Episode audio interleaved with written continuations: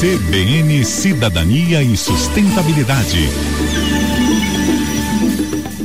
Olá, ouvintes. No programa de hoje vou falar da Enerlab, uma fábrica que faz diferentes classes de produtos químicos a partir da madeira.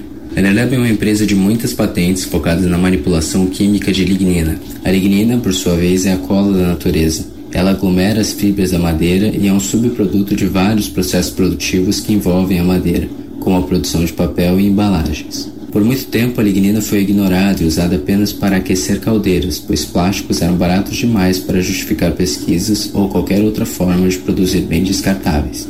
No entanto, hoje sabemos que nada é de fato descartável e apenas se acumula em algum lugar. Portanto, é necessário repensar em como nossos resíduos são reaproveitados pela natureza. Nesse contexto surgiu a Enerlab em 2010, começando pesquisas promissoras no desenvolvimento de colas e adesivos de alta performance não tóxicos, assim como espumas moldáveis que podem substituir o isopor das marmitas por um material biodegradável e que não requer petróleo em sua produção.